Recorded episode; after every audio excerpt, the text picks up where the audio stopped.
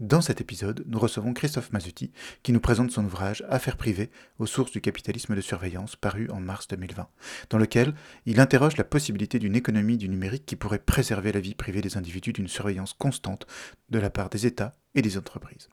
Nous parlons avec lui ensuite d'une éducation populaire au numérique portée par l'association Framasoft dont il est un des administrateurs, mais aussi du logiciel libre et de ses grandes figures, et a publié la biographie française autorisée de Richard Stallman en 2010. Bonjour Christophe Mazuti. Bonjour. Merci de, venir à notre invitation et euh, de présenter un peu ton, tes, travaux euh, et ton actualité euh, plus tout à fait récente, puisque l'année dernière, tu as publié Affaires privées aux sources du capitalisme, juste, juste à temps pour, pour le premier confinement, si j'ai bien compris. Voilà, oui, pas, pas de bol. Hein. C'était pas prévu comme ça, mais bon, voilà, il fallait de toute façon sortir parce que j'avais d'autres projets en cours. Hein. Et, euh, mais c'est euh, en fait ce, travail, cette recherche, c'est une de tes nombreuses casquettes. Hein. Euh, et tu es à la fois chercheur, hein. tu es aussi, tu travailles aussi pour, pour le CHU de, Strasbourg, et puis tu as aussi une grande activité associative. Et euh, du coup, est-ce que tu pourrais, euh, est-ce que toi, tu arrives à te présenter et à, expliquer en fait qui, qui tu es de, façon, euh, de façon à ce qu'on s'y retrouve hein? Oui, c'est toujours une gageure de me présenter parce qu'effectivement, j'ai plusieurs casquettes. On va dire que j'ai une casquette métier qui est en fait celle de, de coordinateur de projets européens, notamment de recherche clinique et de projets de coopération européenne au CHU de Strasbourg, qui a cette particularité d'être aussi en même temps euh, euh, très, euh, très proche des questions transfrontalières.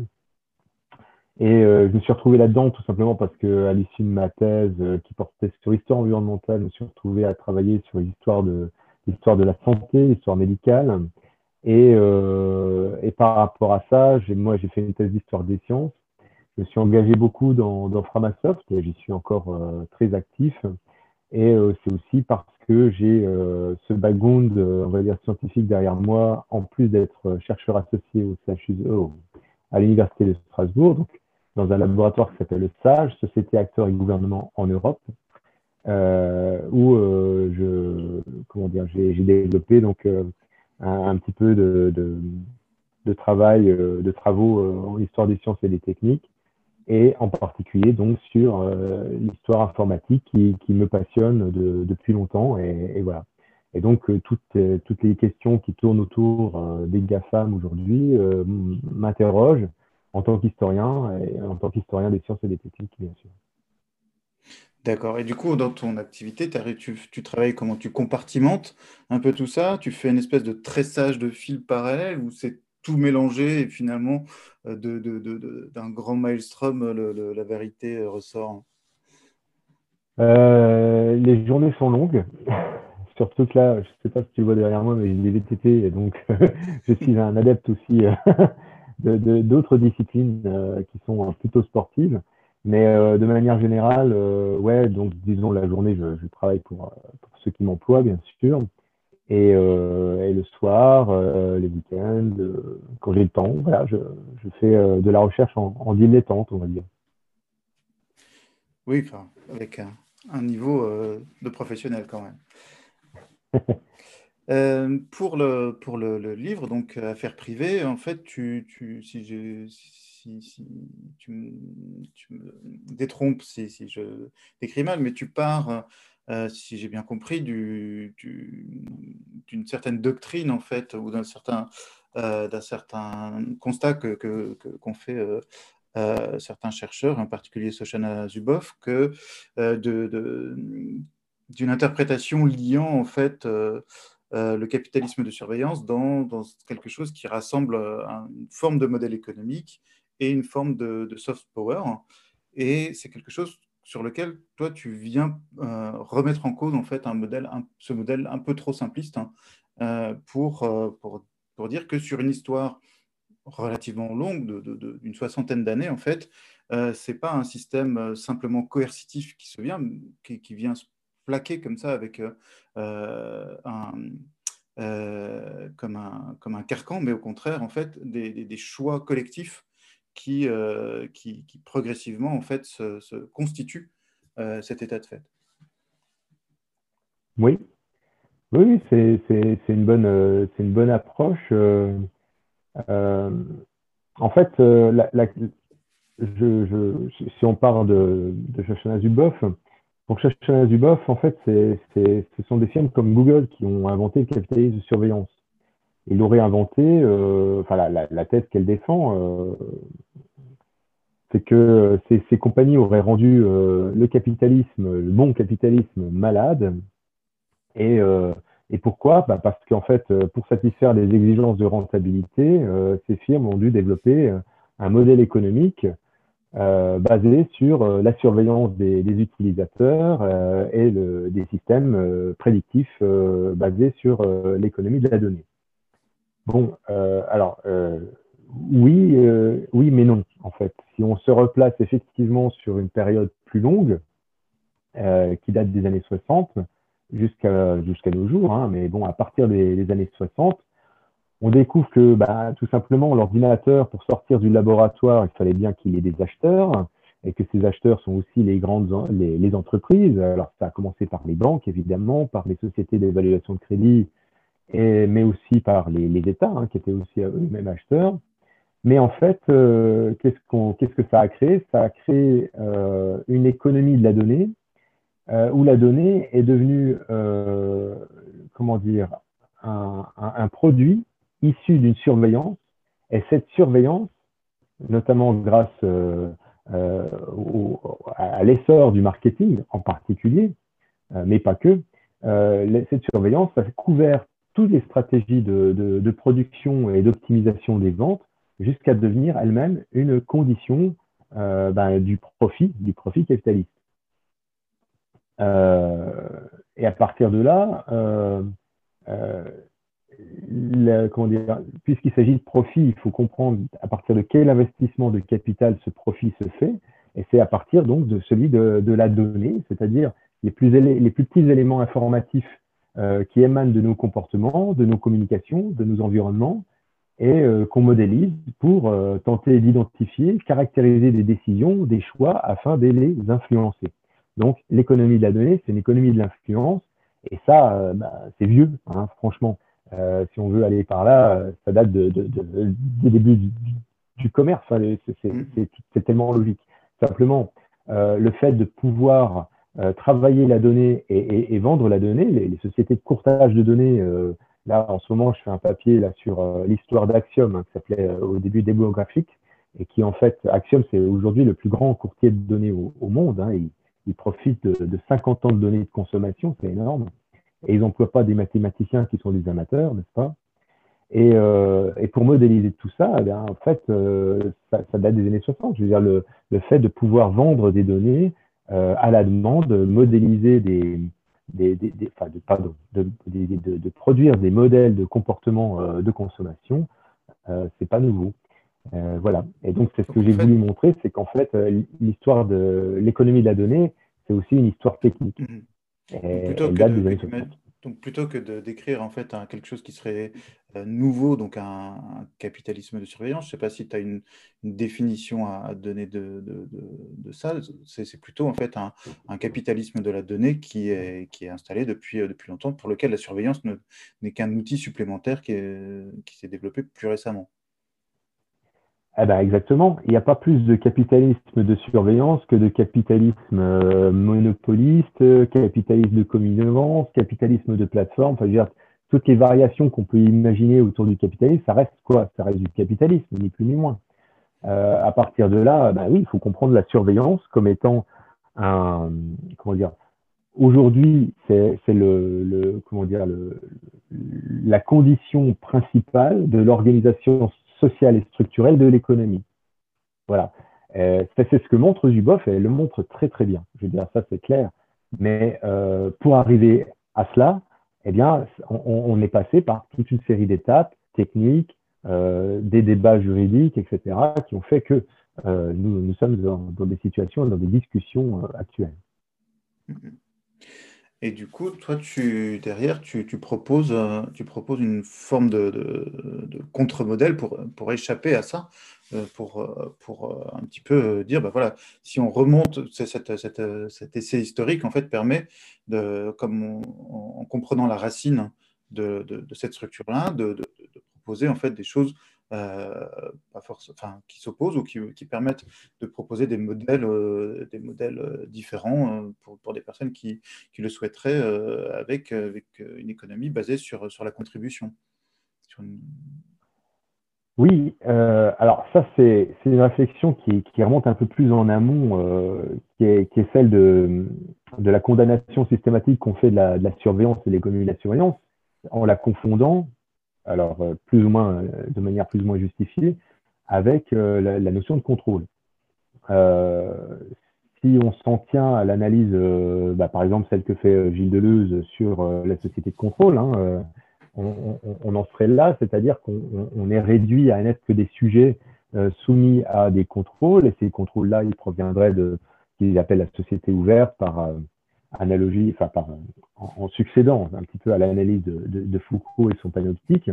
Euh, mais, ça veut dire quoi? Ça veut dire qu'on serait euh, que des sujets soumis euh, à des systèmes de, contrôle où finalement notre, économie qui ferait de nous des, consommateurs modélise nos comportements, modélise le marché, en tout cas modélise le marché et, fait en sorte que nos comportements se conforment à ce marché. Euh, oui, mais sauf que non, en fait, euh, quand on regarde un peu les choses, et c'était d'ailleurs ce que les philosophes que Michel de Certeau euh, opposaient hein, à, l'analyse foucaldienne, c'est qu'on n'est pas que des sujets soumis à, des pouvoirs, on est aussi des sujets agissants qui ont des pratiques, des manières d'être et des manières de faire. Et, et en cela, moi, je retrouve ces manières d'être et ces manières de faire à travers, on va dire, deux, deux, deux, deux choses. Euh, la première, c'est celle de la volonté de ne pas se soumettre à une ce qu'on appelle une prolétarisation euh, euh de, de, nos mondes numériques. C'est celle de, c'est ce que disait Bernard Stiegler, hein, où finalement le numérique nous a, a prolétarisé, euh, euh, comment dire, nos, manières d'être, en, nous privant finalement de, notre vie privée en premier lieu, mais aussi de, de, de, notre, de nos savoir-être et savoir-faire. Et, euh, et puis la deuxième chose, c'est de dire que ben, quand on voit un petit peu tous les, toutes les, euh, comment dire, tous les groupements, toutes les, hum, comment dire, toutes les constructions alternatives, et euh, en particulier celle du logiciel libre, évidemment, qui propose des alternatives aux, aux GAFAM, mais pas uniquement. Là, je me réfère toujours à David Graeber, hein, son, son approche sur la, la question de, de Occupy Wall Street, où on voit qu'en fait des, groupes proposent des alternatives et en proposant ces, ces alternatives sont en fait préfiguratifs. C'est qu'en fait ils, créent les, objets démocratiques, les objets euh, comment dire de, pratiques en même temps qu'ils les pensent et qu'ils les font. Et euh, c'est cette approche-là que, que moi je, vois comme étant une possible sortie euh, de, l'hégémonie des GAFAM, mais en même temps de la surveillance en général, euh, parce que voilà, euh, effectivement, c'est ce qu'on montre avec Framasoft, euh, en, avec par exemple des, des, concepts comme l'effet divers, c'est-à-dire renouer un petit peu avec ce qu'était Internet à, à, son départ, c'est-à-dire tout sauf des services centralisés, et donc libérer de l'économie de la surveillance et surtout euh, contributif, c'est-à-dire avec lesquels on, on, va pouvoir construire des modèles euh, de communication, en l'occurrence, puisqu'il s'agit de ça, mais on peut, mm. aborder plein d'autres plein d'autres choses autour de, de, de ce modèle-là, euh, des modèles de communication qui soient euh, contributifs et euh, dans, dans, un esprit de, de partage et de, et de bienveillance. C'est vrai que euh, chez Framasoft, vous avez, euh, à un moment donné, vous avez, dans, dans, votre campagne pour dégoogliser ou dégafamiser l'Internet français, on va dire au moins français pour, pour l'instant, euh, vous avez proposé euh, une constellation, une, toute une cosmologie de services euh, divers et, variés qui, qui, montrait en fait, l'exercice était là, de, de montrer que c'était possible, hein, de montrer, et, pas forcément difficile. Hein. Et, et, je pense que ça a surpris pas mal de monde de, de, de voir qu'après, vous avez voulu déframatiser le, cet univers-là en disant bah, attention, on, voilà, l'exercice a, réussi, mais on n'est pas, on n'est pas, on n'est pas là pour,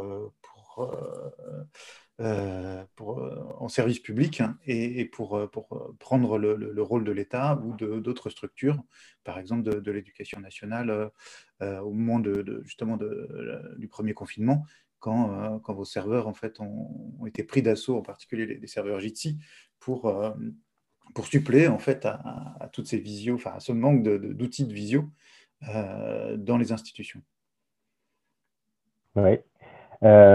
En, fait, euh, l'objectif de dégooglisons Internet, au tout départ, hein, euh, il n'était pas pensé comme ça. Il était vraiment pensé en, disant, bon, c'était en 2014, hein, il était vraiment pensé euh, de manière à ce qu'on se dise que, bah oui, tout le monde va forcément adhérer à, notre proposition, puisqu'on va montrer que c'est possible, et donc chacun va ouvrir son serveur de mail à la maison derrière sa box. Bon, bah, je caricature à peine ce qu'on pensait, mais c'était c'était quand même un petit peu dans, l'idée là.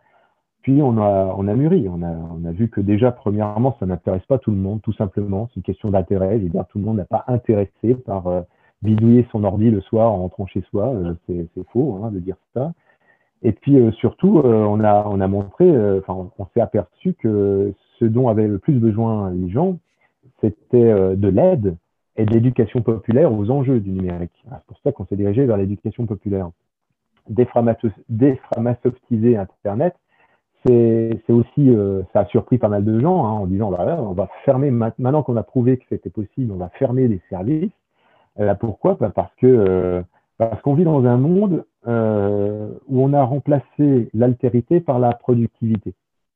Et donc, pour la plupart des gens, un, service alternatif, c'est forcément un service dont je vais pouvoir m'emparer. Il, va être éthique et je vais adhérer à, tout ce qui est éthique derrière, bien sûr, mais je vais pouvoir m'en emparer et l'utiliser euh, sans, sans, me, comment dire, sans me dire, voilà, bah, derrière, il y a une association de 30 personnes qui galèrent comme des, comme, des galériens, justement, pour maintenir le service en place. Bah oui, mais non, ça marche pas comme ça.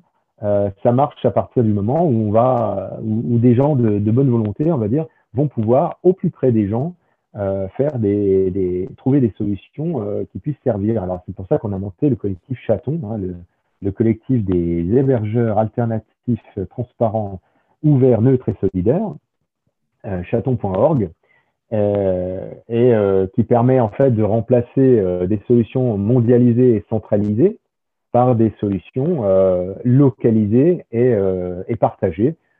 normalement, si vous allez si vous hébergez vos mails chez un chaton, par exemple, bah, vous pouvez aller les voir, boire un coup avec eux, et, c'est très sympathique. Voilà. Euh, et, c'est ce qu'on, c'est vraiment ça qu'on a voulu, qu'on a voulu montrer. Et c'est ce qu'on fait avec maintenant notre méta-campagne Contributopia. Mmh. Euh, mais c'est vrai que si, on reste dans l'actualité euh, avec aujourd'hui l'incendie sur OVH, hein, on peut se dire que bah voilà, ces chatons, ils sont aussi hébergés dans des fermes. on peut aussi mettre un, Raspberry dans son salon, mais euh, ils sont souvent hébergés voilà, sur, sur même sur des fermes et, du coup, ils sont aussi sensibles à. donc, quelque part, euh, effectivement, il y a, il y a les GAFAM dont on parle, mais il y a aussi l'infra qui, qui, doit faire tenir. Euh, et OVH n'est sans doute pas le pire dans, dans, chez, les, chez, les, fournisseurs d'infrastructures. ah, bah, complètement d'accord. J'en ai fait les frais ce matin en m'apercevant que mon serveur Nextcloud était tombé. voilà, parce que j'ai mon petit serveur chez OVH, hein, n'est-ce pas? Euh, oui, ben oui, euh, évidemment, euh, on n'est on n'est pas.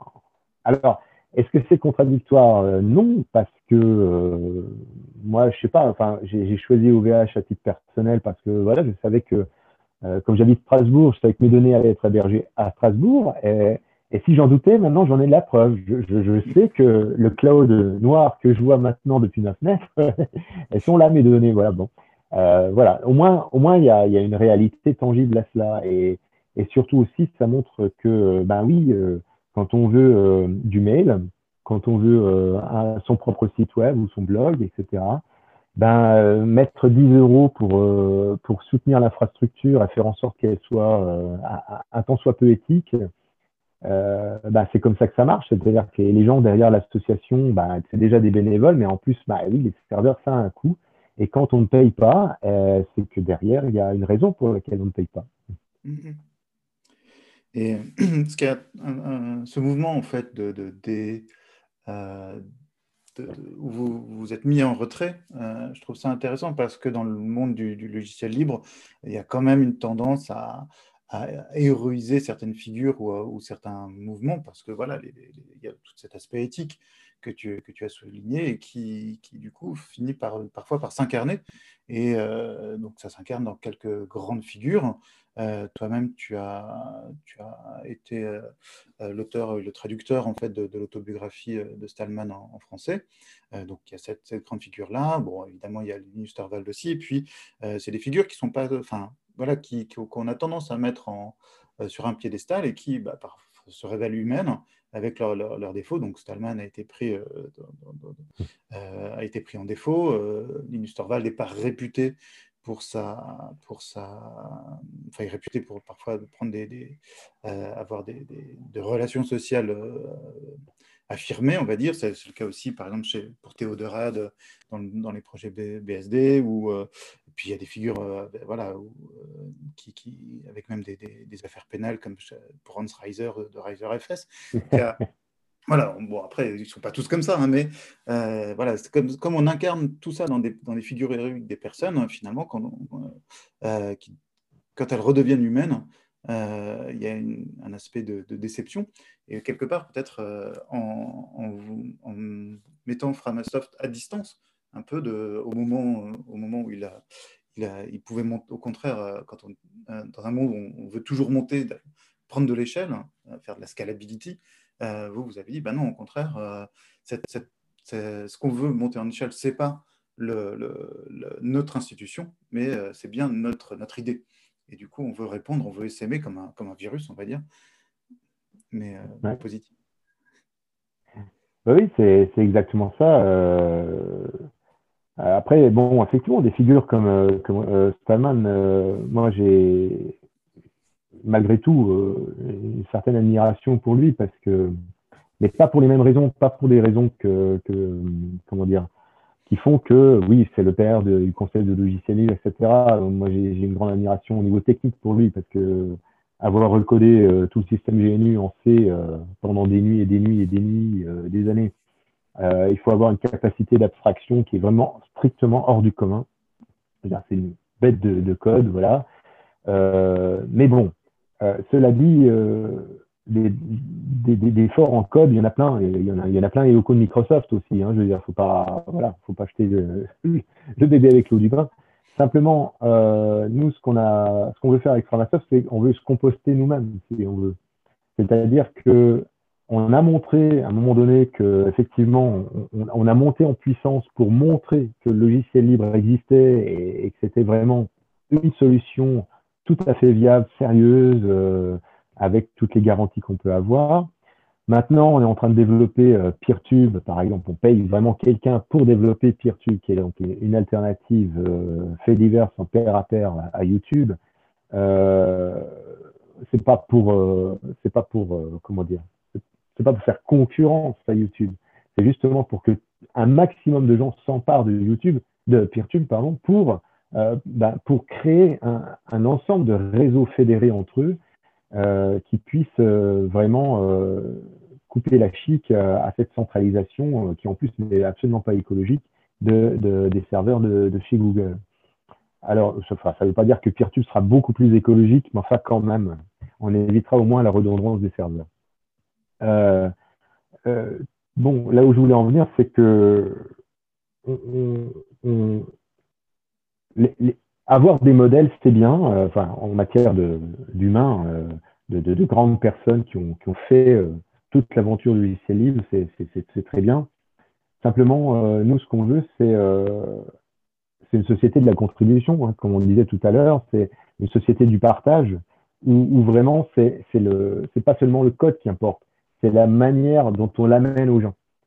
Euh, le logiciel libre euh, a déjà gagné la partie. Euh, la plupart des serveurs, bah, tiens, ceux de chez OVH par exemple, etc., sont déjà sur de l'open source ou du logiciel libre. les grandes sociétés, même Microsoft, contribuent à l'open source. Donc, on a gagné la partie.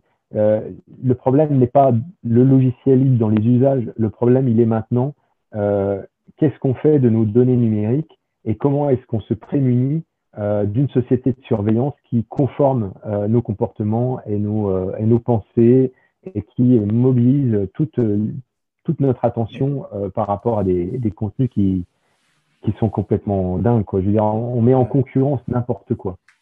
Est-ce qu'on ne pourrait pas euh, dire euh, finalement c'est l'open source qui a réussi et, qui du coup a, quelque part donné un défait le, le, le, logiciel libre?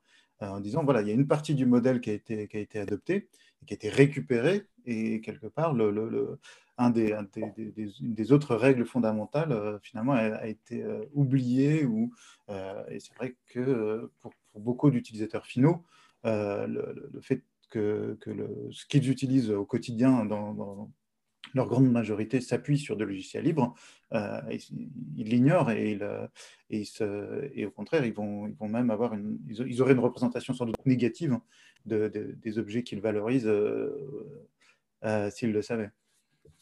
Ah ben euh, les smartphones sous Android en sont la preuve euh, éclatante, hein, évidemment. Euh, quand, quand, je dis souvent aux gens autour de moi que bah oui, bah, tu as un Linux sous, dans ton téléphone Android, voilà, et Linux c'est du libre. Bah oui, bah, c'est tellement plus rentable de, de, se reposer sur la communauté pour développer par-dessus une surcouche qui, elle, va, faire rentrer beaucoup d'argent. oui, effectivement, on peut comprendre ça comme ça. Euh, euh, c'est pour ça que le, principal défaut du logiciel libre dans les, usages, dans les, pratiques aujourd'hui, il est dans le fait que euh, beaucoup trop de gens utilisent le logiciel libre et ne se posent pas la question de savoir, mais, derrière, il y a qui? Derrière, ben derrière certains logiciels libres, il y a souvent un, deux développeurs. derrière le logiciel GIMP, par exemple, il n'y a, pas une foule immense, par exemple. Euh, derrière euh, LibreOffice, il y a beaucoup plus de monde. Et puis ça se sent hein, déjà rien qu'au niveau du développement. Mais euh, pas encore c'est pas encore ça. Donc voilà, c'est ça qu'on veut derrière la, société de la contribution. On veut pas transformer tout le monde en codeur, loin de là, mais on veut sensibiliser les gens au fait que bah oui, derrière les usages et derrière les, nécessités d'usage qu'il y a à, utiliser des logiciels libres pour se sauvegarder soi-même par rapport au, modèle économique euh, qui est imposé par les, les GAFAM et bientôt les Béatrix, euh, ben voilà, il, faut du libre et il faut se poser la question de savoir qui il y a derrière, comment ça marche, euh, comment est-ce que je peux, moi, à, mon niveau, contribuer, par exemple, en essaimant le logiciel pas forcément en, sortant le clavier et le code?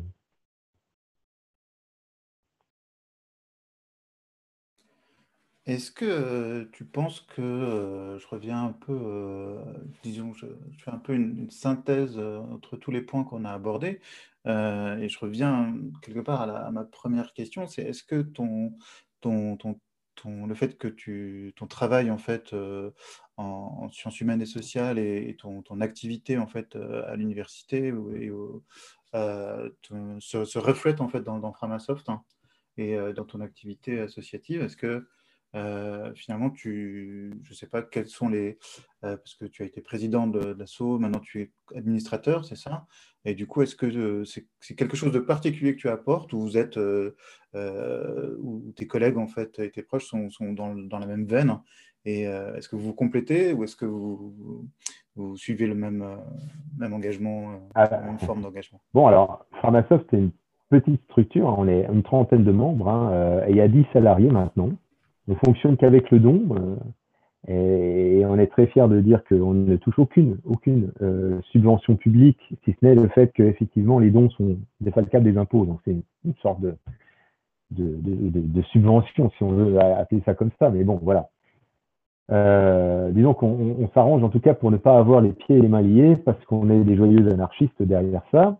Et, et comment dire, oui, alors j'ai été président de Pharmasoft et justement, euh, c'était euh, la, deuxième année de ma présidence. J'ai dit j'arrête parce que bon, voilà, les journées n'ont que 24 heures. Et surtout, euh, on, a, on, a, on a mis en place des comités. On a voulu les appeler les, soviets au départ, mais on a dit que c'était un petit peu trop quand même. Donc, on a mis en place des comités. Donc, comité tournant, maintenant, il y a un comité présidentiel. Il n'y a pas un président ou, une présidente. Hein. il, y a, il, y a, plusieurs, il y a trois, quatre personnes euh, dans le comité présidentiel. Et puis, il y a plein d'autres comités euh, qui sont, on se répartit les tâches comme ça, quoi. Et on tourne. Et on tourne. Et, euh, c'est très bien comme ça. Justement, c'était à la fois aussi pour éviter qu'il y, ait, y ait une, une figure qui émerge et qui soit identifiée comme étant monsieur ou madame Framasoft et puis, et puis en même temps, c'était aussi pour,